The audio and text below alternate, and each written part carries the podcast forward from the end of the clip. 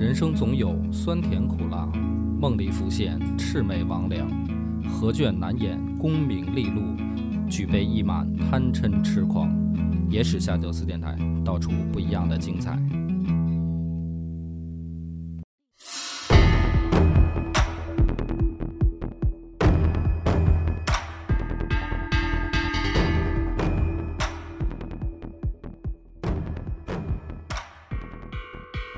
大家好，欢迎收听《野史下酒》，我是主播恶霸波。老酸奶，西云佛，这集故事呢，咱们就要讲到了开元的末，天宝的初，时代又要转变了。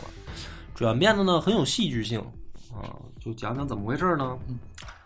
这不是李林甫登上了这个权力的宝座嘛？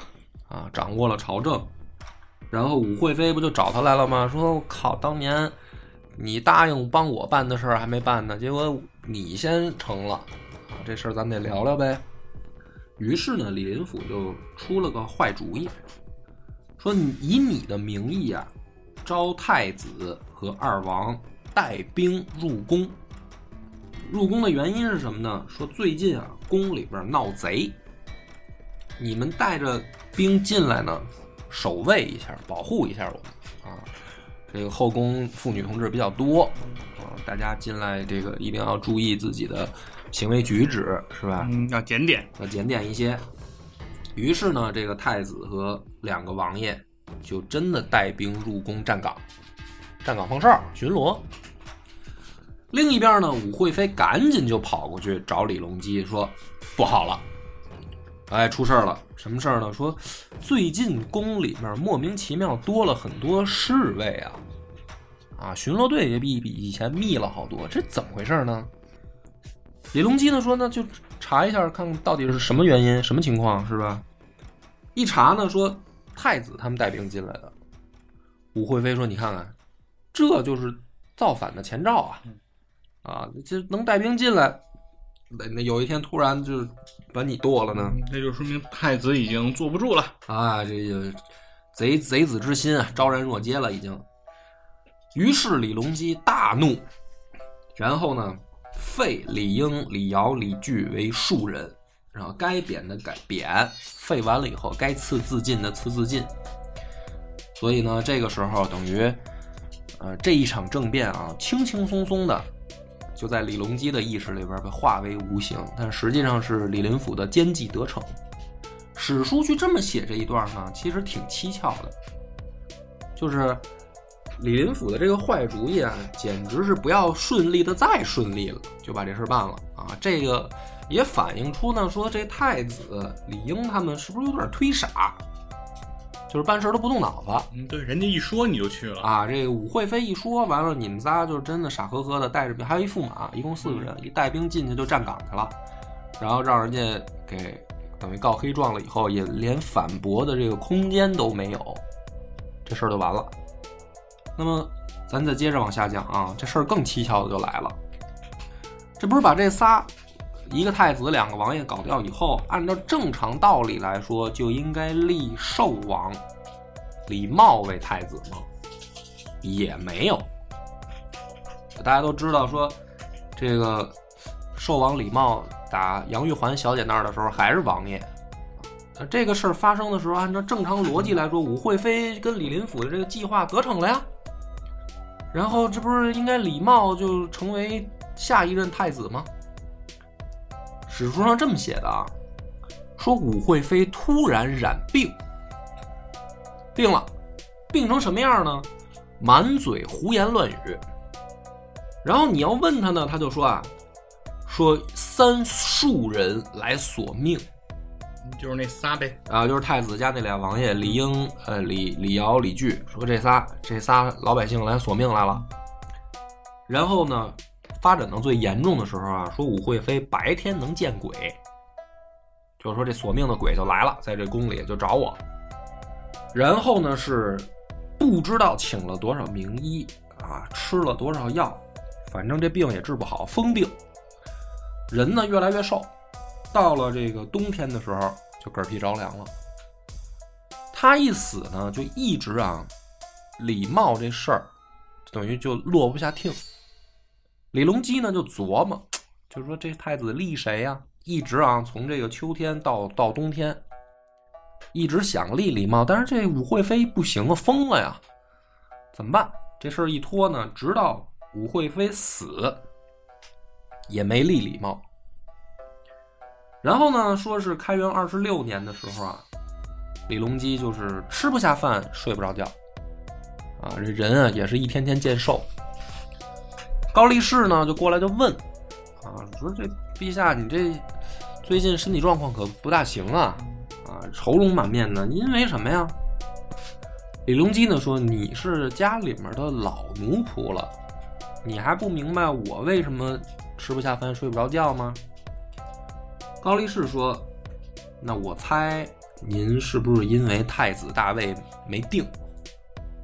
李隆基说呢，这是其中一个原因。特逗啊！史书写到这儿的时候啊，他说是其中一个原因。然后高力士呢没接这个茬儿，就说那另一个原因是什么呀？或者说还有什么原因？他没这么问，他说他直接说的是，我觉得你不用这么操心，你直接就推掌而立，没有人敢乱说话。而且说武惠妃已经死了，这个李茂他们啊也乐得巴结别人。这是高力士紧接着李隆基的一段话啊，直接就以这个话去接。最后呢，决定是什么呢？就是第二天，李隆基就颁说立忠王李宇为皇太子。李宇呢，后来改名儿叫李亨。哦，啊、就是说忠王实际上就是李亨，李亨从这个时候开始当太子，也就是《长安十二时辰》里面的太子，那个太子。好，到这儿呢，咱们先停一下，有意思了这事儿。传统解读呢，你看啊，就是说，呃，红颜祸水，这是第一个；奸臣当道，当道，这是第二个；忠厚太子，这是第三个。三要素齐备，对吧？打他妈春秋战国就是这一套，不是申生重耳这一套吗？首先，这个女人跟皇帝身边吹枕边风，然后有他妈奸臣这个出坏主意，内外勾结，内外勾结，然后古一点的这个，比如说从春秋战国也好，到大秦呢，就是这太子啊，说啊，我就知道怎么回事，但是我爸就这么决定了，我他妈不行，我就死了吧。啊，到唐朝这儿是什么呢？就是说这个属于哥仨智商，哥四个带着驸马啊，哥四个集体智商掉掉线了，下线了，下掉线了，然后就让人就给除掉了。不对呀，感觉是不是？哎，凡儿发表一下言论，对对你觉得不对吧？我我来说一下我的这个腹黑版啊，顺利到了一种可怕的感觉。呃，对，就是脸谱化的到又是像小说了，是吧？我觉得这事儿是怎么回事呢？我觉得这弄不好就是李隆基玩的一个团儿，就是说他想立谁这件事儿啊，还真不一定。你说他真的想立李茂吗？因为你要第一层解读啊，说李隆基就想立李茂，嗯，于是呢，利用李林甫和武惠妃两个人这个小小奸计，把自己不想立的这儿子给弄掉，对吧？这是第一层。你要这么解释的话呢，就是也说得通。说得通什么呢？就是这仨为什么集体智商下线了？就是说白了，他老爹才是幕后黑手，到这儿也都说得通。但你再往下一层，第二层就是什么呢？那他怎么不立李茂呢？对吧？他弄掉自己这仨儿子以后，他怎么不立这个李茂最想立的儿子呢？所以我认为第二层再往下解读的就是，李隆基未必是想立他们其中哪一个，甚至我再有违人性的我猜，弄不好李隆基就不想立太子。这个符合李隆基的这个出身，他的对吧身世，就是好多这个名家解读到这儿的时候啊，他老是就是给我的一种感觉是前后割裂的，就是他好像讲到这儿的时候，他就忘了所谓的花萼香灰楼为什么立起来这件事儿，就讲到这儿以后，就把注意力集中到李林甫身上去了。但是我读到这儿的时候，我老有一种感觉，就是李隆基这老小子，你别看这时候岁数不小了啊，他未必想立什么皇太子，而且李隆基，我觉得对太子这种事儿啊，他心里就挺忌惮，就有坎儿。为啥呢？因为他就是一比他爹能力强的，对，他就把他爹奉成了太上皇，对，所以说他就非常忌惮说将来有太子，太子想要临朝，自己对将怎么办？所以李隆基这个人，我认为到这个节骨眼上啊，或者到这个时间段上，他不是说已经什么我要什么颐养个天年呀、什么我就后宫淫乐一下，然后我踏踏实实的什么这个不想上班啊，然后把不想上班弄得还特高大上那种形象，我觉得不是，我说他他是那特想上班的那个。别看是亲儿子，我该让你们斗，该整死你们，我都整死你们。就是李茂这个人，从后来来看，我觉得啊，你甭管他说喜欢武惠妃的时候再怎么宠爱啊，怎么交给大哥养，到后面抢儿子媳妇这事儿，我觉得他压根儿就对这儿子不上心。就好多人说，哎呀，这个他妈杨玉环是不是太漂亮了？李隆基控制不住自己，必须得爬灰了。不对呀、那问题是他见杨玉环之前的事儿啊，就是说他没见着杨玉环的时候，这是你最喜欢的儿子的媳妇儿，你就叫进来要睡吗？如果可以的情况下，说白了，我觉得透露出一点，就是李茂在李隆基心里啊，就是个屁对，而且我是觉得呀，武惠妃就算不死，啊！也不会立这个李茂。哎，对，因为什么呢？就是李隆基会非常忌惮，说我宠爱的妃子的孩子嗯，作为了这个太子，嗯那他接我的班，哎哎，名正言顺。那，所有的朝臣也好，势力也好，在之后的若干年都会逐渐倒向太子，这是他绝不愿意看到的一个局面。对，所以我分析到这儿啊，我并不觉得说这个小说那套那个能说得通。你把小说那套拿到演义里边，脸谱化一贴，我觉得根本就对不上位啊。这个武惠妃啊，说白了就是个傻老娘们儿，天天吹枕边风，做着这个当太后的这个梦。而现实很残酷，我觉得李隆基未必说真的他妈的爱到他不行啊，怎么着的，我没大哥啊。然后呢，这个里面接下来要讲的是什么呢？就是很很又他妈很很很有意思啊！就是说，在这个山西一带啊，发现了一个神仙。哎，可能听着很突兀啊，你觉得哎，怎么上一个刚说儿子这个跟老婆的事儿，就突然连到神仙这儿呢？我觉得这么连挺有意思的。说这个这个人自称叫张果，他说他是什么呢？这个唐尧时候的人，我活得够长的，哎，三皇五帝是这时候的人啊。说那个时候呢，就出来已经呃见世面了，招摇过市了。哎，当过官儿。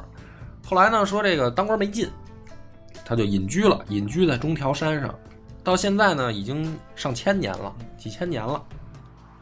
这个被人民群众发现了，老头儿下山这个觅食的时候被被 目击了啊，说这老头儿有点意思，也不不吃饭什么啊，挺挺神的。这事儿就被相州刺史叫韦济就给报上来了。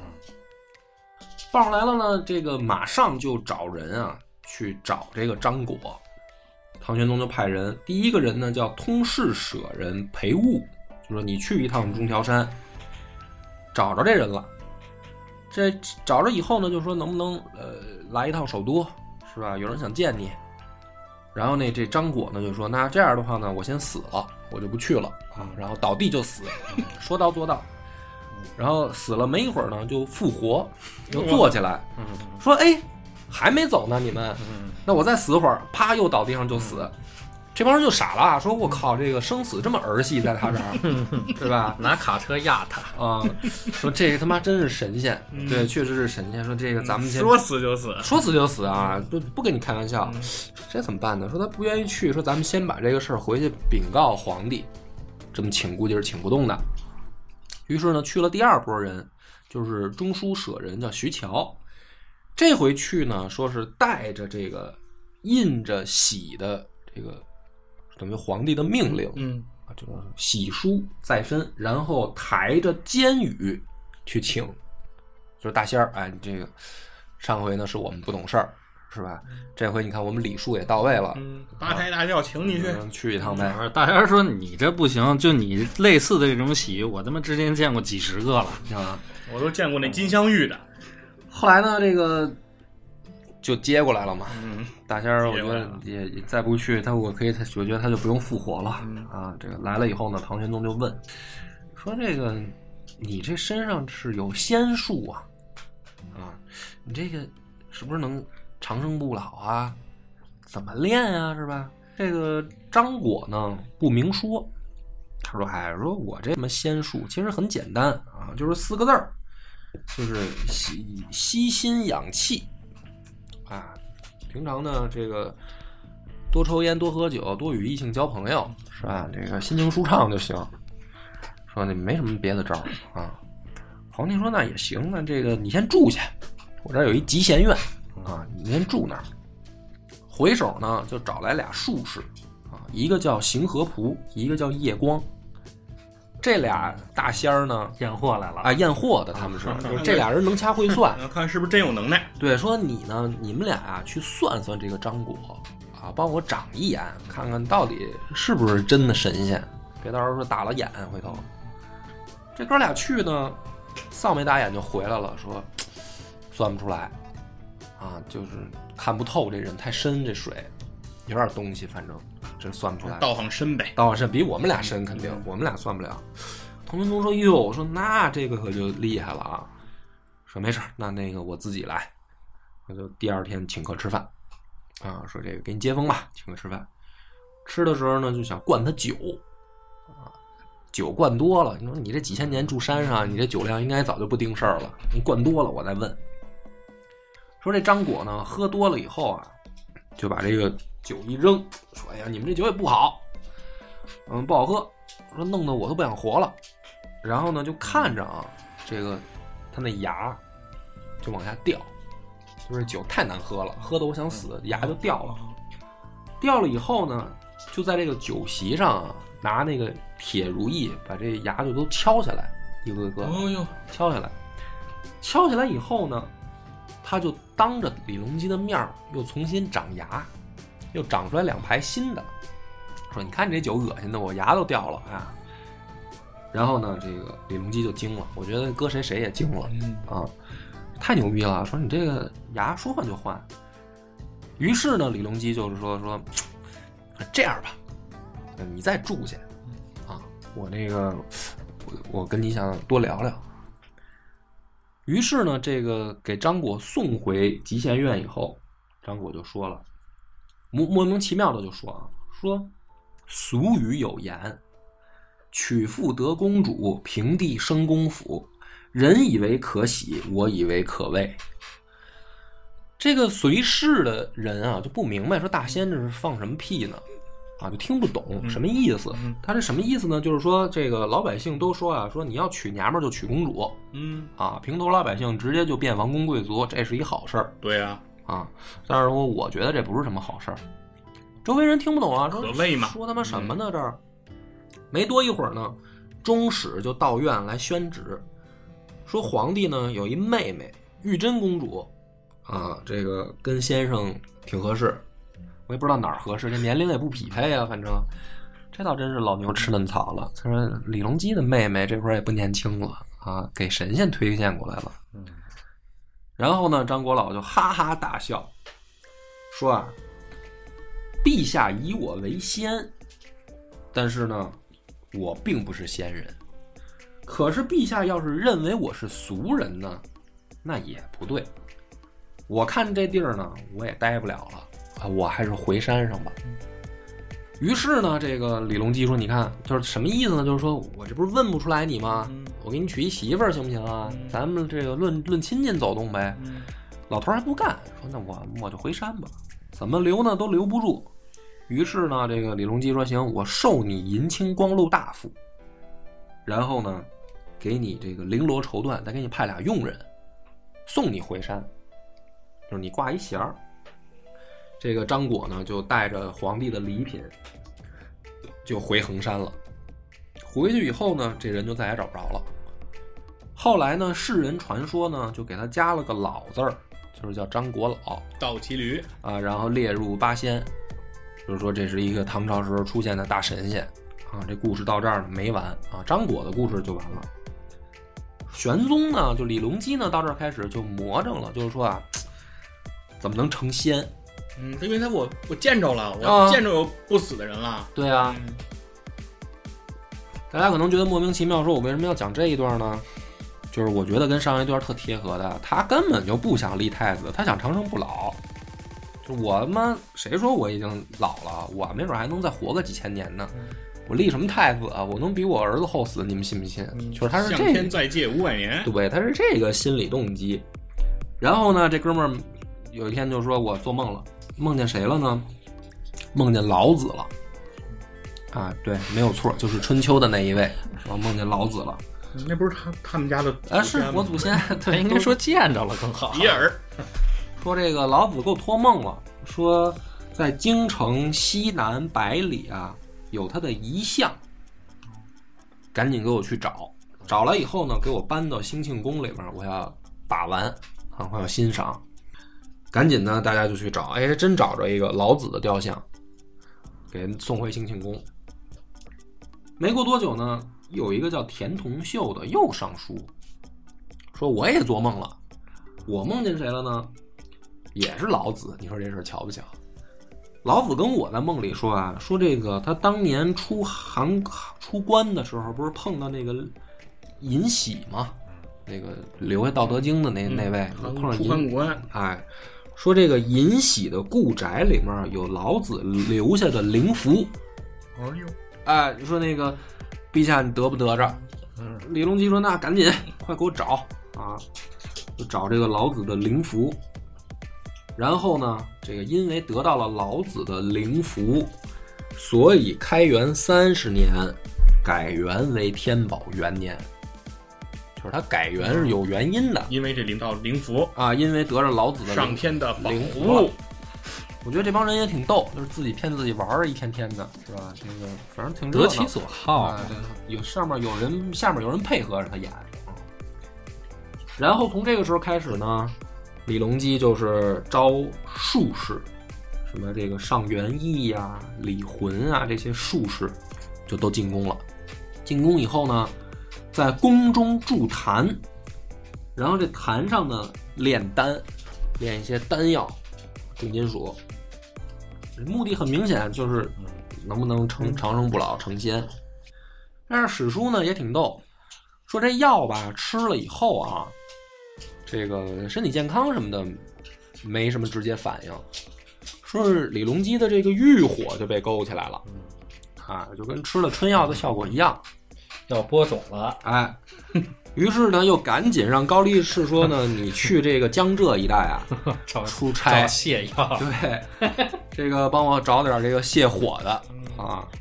高力士呢挺忙，要去去江浙沪一带，嗯，找到了这个闽中莆田县有一位美女，也是莆田系的。嗯，莆田系，啊，莆田系的这个江彩萍。江彩萍家里面说是世代从医啊，此女子 据那啊，就是莆田系，就是莆田系，没错啊，没毛病啊。说这个 能诗善赋，长得呢这个特别好看主要针对是股骨头坏死这块儿。啊。说这个长安的大明、大大内、兴庆三公，再加上东都的大内、上阳两宫，武功佳丽数千人，不如这江彩萍好看。这个描写呢，深深的这个启发了我，是吧？我一般写东西的时候，我想说怎么形容这女的好看啊？就是描写人家长相。你看这个找对比，对古人就是找对比，妈我后宫佳丽数千，不如这一个。我觉得就是他能给人治病，这皇上六需要的。黛无颜色，而且呢，这个书上还说啊，说江彩萍呢好素颜，哟，还不化妆，哎，不化妆，这个穿的也很淡雅，而且有爱好，喜欢梅花儿。啊，就在这个接到宫里来以后呢，在住的地方呢，栽种了数株梅花儿，梅花是雅花啊，非常雅。哎，没事呢，邀请皇上来赏花。李隆基呢很开心，说这妞太雅了，我就喜欢文艺的，现在啊，这个比武惠妃强。说咱们就赏梅吧，就把他住的这个地儿叫梅亭，啊，戏称他为梅妃。高兴的时候呢，就把这个哥们儿弟兄都叫来，就这些王爷都叫来，说咱们这个吃吃饭啊，喝点酒。然后在宴会上呢，就让这个梅妃吹白玉笛，据说是笛声婉转，不疾不徐。诸王听了如痴如醉，说：“哎呀，太美了，太美妙了！”啊吹完了以后呢，还让梅妃起舞，啊，跳的舞叫惊鸿舞。据说跳完了以后呢，这个仿佛越国西施，汉宫飞燕，啊，这王爷们都是目眩神迷，这时候看舞就醉了。杨玉环忘了，说还没到杨玉环呢，别着急，这在前头。这是在前面。然后呢，这个玄宗就高兴啊，说：“你看我这个妞啊，就是梅花成精。你们觉得啊？因为她跳完舞呢，这个剧烈运动以后，这个面色红润啊，啊，气气血上涌，白里透红，好看啊！这姑娘，说看我这个，我这爱妃是不是像梅花成精啊？音乐也好，舞蹈也好，大家都都觉得我是是不是很很牛逼啊？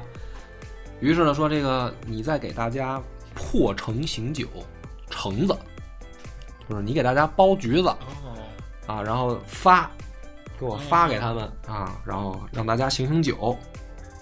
然后讲到这儿的时候特逗，就是这个这江彩萍呢，她不就是剥这个橙子给大家分吗？嗯，走到一位广汉王跟前，叫李渔啊。这大哥呢喝多了，站起来一看，哟，哎呦，这个这个这个这皇帝的妃子给我分分橘子来了啊，赶紧起来，说接呀、接的时候呢，喝多有点鲁莽，就踩人脚一下，踩这妃子脚上了。说这个梅妃呢大怒，直接就回后宫了，啊，也不说，我就走了。走了以后呢，老李那儿正高兴呢，一回头一找说，哎，我那妞呢？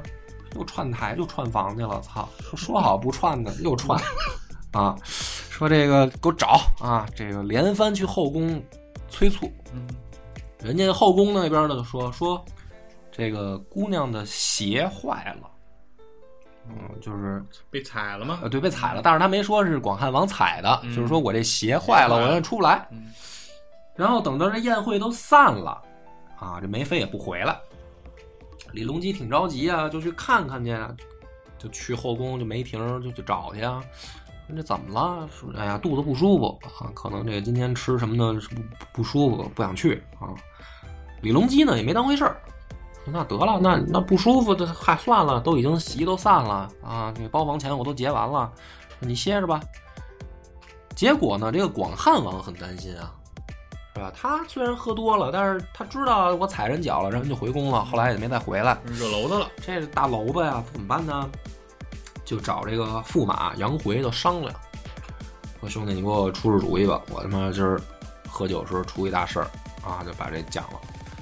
杨回说：“那你这样吧，你你也别等着皇帝找你了，你赶紧入宫请罪吧，啊，你就把这事儿你先撂了。其实也不是什么大事儿，不就踩人脚一下吗？你又不是拿手捏的，你怕什么呀？”这个广汉王一听说哎行行，赶紧吧，就去找李隆基，就一五一十就说了。说完以后呢，李隆基心里就不痛快，说：“那我刚弄明白，就是说是这么回事儿啊。嗯，就是说哦，对对，你踩他脚，说没事儿没事儿，哎呀，这多大点事儿啊，咱这是不吝这个是吧？你就回去吧，我我不生气。可是李隆基呢，就想说这妞脾气太大，有点倔。有点不是有点作，你知道，我特能理解李隆基，就是这女人有的时候啊，你真的行，是好好，打住到时候女拳师给你打死打住打住啊，打住。啊，就是有点作，有点作啊，嗯，就是反正李隆基就不高兴了嗯啊，，也是有点。那人家是君王嘛，对，就不高兴。我说你是多大点事儿，你不是不给我面子吗？对，啊，你这男人在外面怎么着都行，不能不给我面子呀。不高兴，不高兴呢。这时候，这个杨回知道怎么回事啊，就是给那个广汉王出主意那驸马知道怎么回事，他就也正好来，知道广汉王刚走，他就说说那个，哎，陛下怎么这个面带愠色呀，是吧？不高兴啊。李隆基呢，就是说就说这事儿啊，说自家人嘛，就说了说，哎呀，这今儿宴会上你不知道，其实他早就知道啊，你不知道出一事儿，广汉王跑过来赔罪，一五一十一说。杨回呢就挑唆说，那这妞不懂事儿，让她滚。说那个那滚了我怎么办啊？说我先陪你去这个骊山温泉宫咱洗澡啊，这跟咱现在一样，喝完酒洗个桑拿，你说咱先洗个澡。洗澡出来呢就说说，我给你说一人儿，比你这强啊！你这顶多梅花成精了，嗯，这哪儿到哪儿啊？不还是个妖怪吗？是吧？我给你说一个，说谁呢？说这个你儿子啊得着一个好的，就是李茂，嗯，有一好的啊。这个万一为什么让你来温泉宫呢？是吧？咱躲远点儿，僻静地儿，让高力士去请。高力士呢，那皇帝说什么就办呗，就去李茂那儿了。找这人就是谁呢？就是这个李茂新娶的小媳妇儿杨玉环，啊，红农华艳这这姑爷啊比儿子还亲，是这姑爷这挺棒的啊。说一般出事儿都是他妈姑爷跟老丈杆子出事儿啊。说这个红农华阴人，哎，这个从小丧父，寄养在叔叔家里面，叔叔叫杨玄圭啊。开元二十二年十一月的时候，正式跟这个李茂俩人去民政局办的事儿。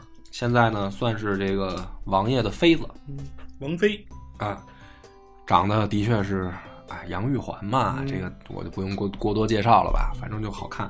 杨家有女初长出长成，嗯啊，说去了以后呢，李茂傻不愣登的还不明白怎么回事呢，说杨玉环啊，半喜半忧。哎，我觉得这个小说笔法又来了，说半喜半忧，忧的是什么呢？我 说我这刚结婚啊，这要跟老公分离了，我就是莫名其妙的自信啊，就是我，他就知道我去了肯定回不来了。哎，不过也不是莫名其妙自信。你说老公公叫去洗温泉、洗桑拿这种事儿，我觉得但凡带点脑子的也能琢磨过来是干嘛。呃，这个洗的是什么呢？就是说我这要见皇帝了，那他妈当个王爷的妃子没劲，那最好能混成这个皇后啊！高高兴兴的就去这个骊山了。到了温泉宫呢，俩人一见面，反正这个书上有一段描写啊，说是肌态丰艳，肌肉的肌啊，骨肉停匀，啊、这个描写很好，就是刚败下的火又回来了。就是这对，对 就是说这个女子长得好看啊啊，古人就是说你的骨头跟肉啊均匀。你看有的这个姑娘呢不好看是什么呢？这个骨头架子大，显得粗壮。用帆儿哥的话说，骚高闷壮，不好看。啊，骨头架子呢太小，都是肉那也不行，囊得慌，它得均衡。你看一个，可是你说唐朝这时候审美没变化吗？呃，是有点变化，所以骨肉均匀嘛。嗯，他这头应该还就是以胖为美的那个啊，是，大家都也这么大家都这么说，但是也也不至于那么胖。对杨玉环绝对不是那种就是说大家想的大胖娘们儿是吧？不是那个意思，他应该肯定不是，是她是梦露那种丰满，对嗯我觉得丰满有肉感啊，很性感。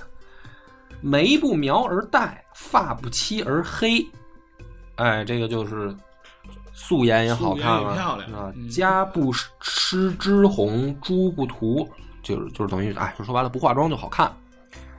呃，倾国倾城。老李呢，当时就来神儿了，就问说那个玩音乐嘛，啊，说懂点儿，略懂，那上笛子来吹一曲，笛子吗？呃，笛子你不要瞎想，就是笛子 啊。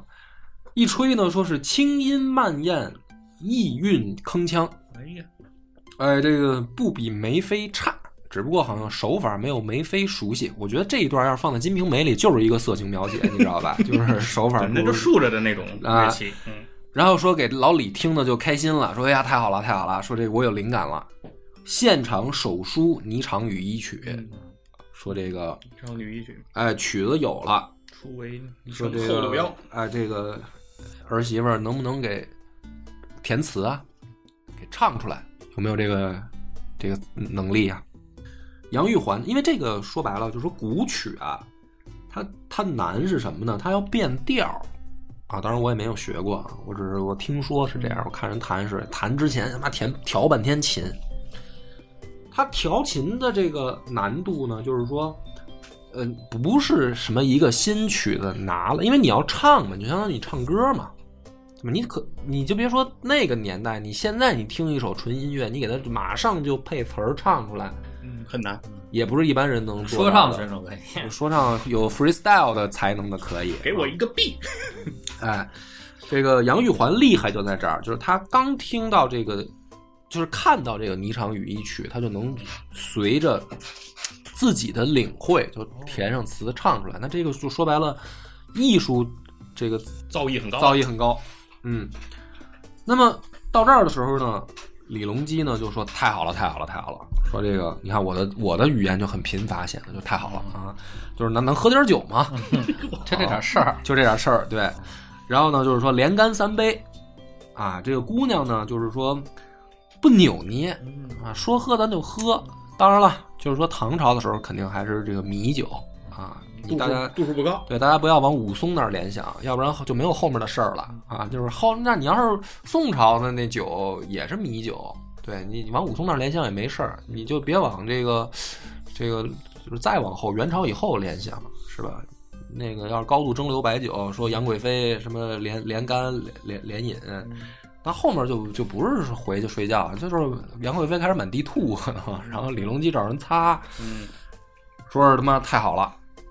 然后呢，这个第二天早上起来啊，这中间就省略这个描描写了待儿扶起娇无力，始是新承恩泽时啊。啊，对，就是对镜梳妆啊，这个对镜化妆，化妆的时候呢，唐玄宗的后面，嗯，这个轻轻的进入了贤者模式。对，轻轻轻轻的走近，哎，手上拿着这个钗环，嗯轻轻的插到美人的头上，说这个太好了啊，这个真舍不得你。然后我只能匮乏匮乏，匮乏，太匮乏了，太匮乏了，老师太好了，太好了，太好了啊！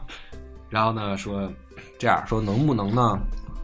你呀、明天呢写一个这个报告啊，申请一下，咱们走一程序，就是说你啊想出家，嗯啊想这个修道，嗯完事儿呢，我呢就给你批准了，你就随我回宫，然后这个我这宫里边南边啊有块空地，我给你辟出来当道观，啊，这就是太真宫，所以在历史书上好多小说演绎就是管杨玉环叫杨太真，这个名字是这么来的。然后呢，就是咱走一程序，是吧？我呢，你不能让人说我这爬灰呀、啊，不像话。你申请一个工作调动，啊，你申请一下工作调动，这个他也没问人家爱不爱他，我觉得就多多余问啊。杨玉环说行吧，啊，不就是出家吗？OK。然后第二天呢，就是直接就把这个左卫郎将韦昭训的闺女，就是说你也进行一下工作调动，你去寿王府上班儿以后，是不是？就我儿子不能不能落单儿啊，这是给他媳妇儿不是给儿子又另找一媳妇儿，就到这儿为止啊。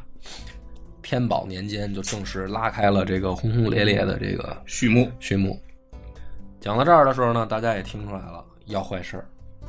首先就是说，这个李隆基啊，大家不要把他想象成一个老人啊。这老头儿呢，他心人老心不老啊，他并不觉得儿子啊是是准备接班的培养人，他把儿子当对手。那嗯就是后面你到李亨也是到位。啊，就到到李亨上来一样，该该受气受气。那个《长安十二时辰》就能看得明明白白的。呃，天天跟受气小媳妇儿似的啊，跟这个呃李密俩人弄得形象都不正常了，快啊！瞎说啊！这个这是第一个，第二个什么呢？追求长生不老。呃，第三个开始玩弄玩弄妇女啊，这不是杨玉环也就出现了。这里面还有一个人的这个在同时啊，另一条时间线上也在崛起，就是安禄山。我放到后面再讲，因为你这段今天这段呢，你再加一安禄山进来有点乱。那这个史家们评价到这儿的时候，因为他这个时候啊，还发生了两件事儿，就是这个突厥啊灭了，这个整个消失了，然后突厥的王族内附到唐朝来了，吐蕃呢也消停了，就这是外面的事儿，我也没讲，就是发生在同一时间段。少数民族安定了哎，安定了。老先生们呢都会分析说，这个就是王朝衰败的前提，外无强敌，内无近忧，皇帝就开始作，作来作去，最后这个好好的一个王朝就开始走下坡路，再加上这个安禄山也在慢慢崛起。那么后面要发生的事儿呢，就是后面可能就要进入这个酸臭的恋爱环节了啊！我肯定难免也要讲讲，因为你不讲也不可能。就是你从他们这个相识来看啊，我有时候觉得李隆基老人家确实是会泡妞，你看，首先呢，他找这个姑娘吧，长得得都好看。然后你从这个江彩萍开始，武惠妃肯定就好看，江彩萍就是那这个后宫是拔尖儿的。而且你发现这老头儿泡妞呢，不不俗，他不俗在哪儿呢？他不是拿钱砸，不是这意思，不是这意思，他跟人聊艺术，是就这意思呀。哎，就是说你你得有点才艺，就是说人家是皇上是吧？对人家说要想征服这个女人，啊人家有一万种方法。这你玩不玩音乐，对，主要是这个但。人家是用艺术，对，就是说咱我看上你，就是我不是光看上你的这个肉体，你得得有这个自己的内涵啊。说这个吹拉弹唱这点事儿，你得会一样，我跳舞什么的。基本上你看，从江彩萍到杨玉环，她能得宠啊，是因为李隆基不单追求这个身体的这这嗯这方面的这个没错刺激，他其实是跟他在这个艺术上能有交流的人，他才喜欢。李隆基是个文青，啊，就是或者说现在现在叫什么文艺中年是吧？对文艺中年人，嗯，这样而且不油腻，对对，关键就是因为他文艺，所以他不油腻。对不油腻。所以呢，这个后面我觉得可以定性为爱情啊，这个爱情就拉开了序幕。但是呢，这事儿呢，它再怎么说吧，它毕竟是爬灰了啊。爬灰我觉得不用再解释了，大家要听不懂的可以百度一下。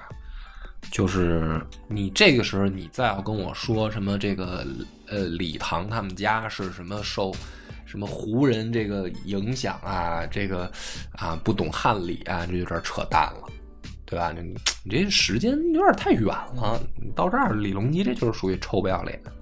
同时也反映出来什么呢？他根本就没把儿子当回事儿，对吧？你要说但凡这老爹长点心，他妈儿媳妇你也动，你要不要脸啊？没有，那就是我就开心了就行。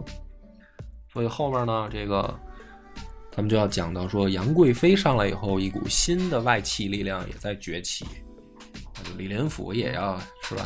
李林甫这时候特别开心啊，他觉得都在自己的掌握之内，但是实际上马上新的权贵阶层要形成。那么预知后事如何，且听下回分解。我们的微信公众号叫“柳南故事”，柳树的柳，南方的南。如果还没听够的朋友，欢迎您来订阅关注。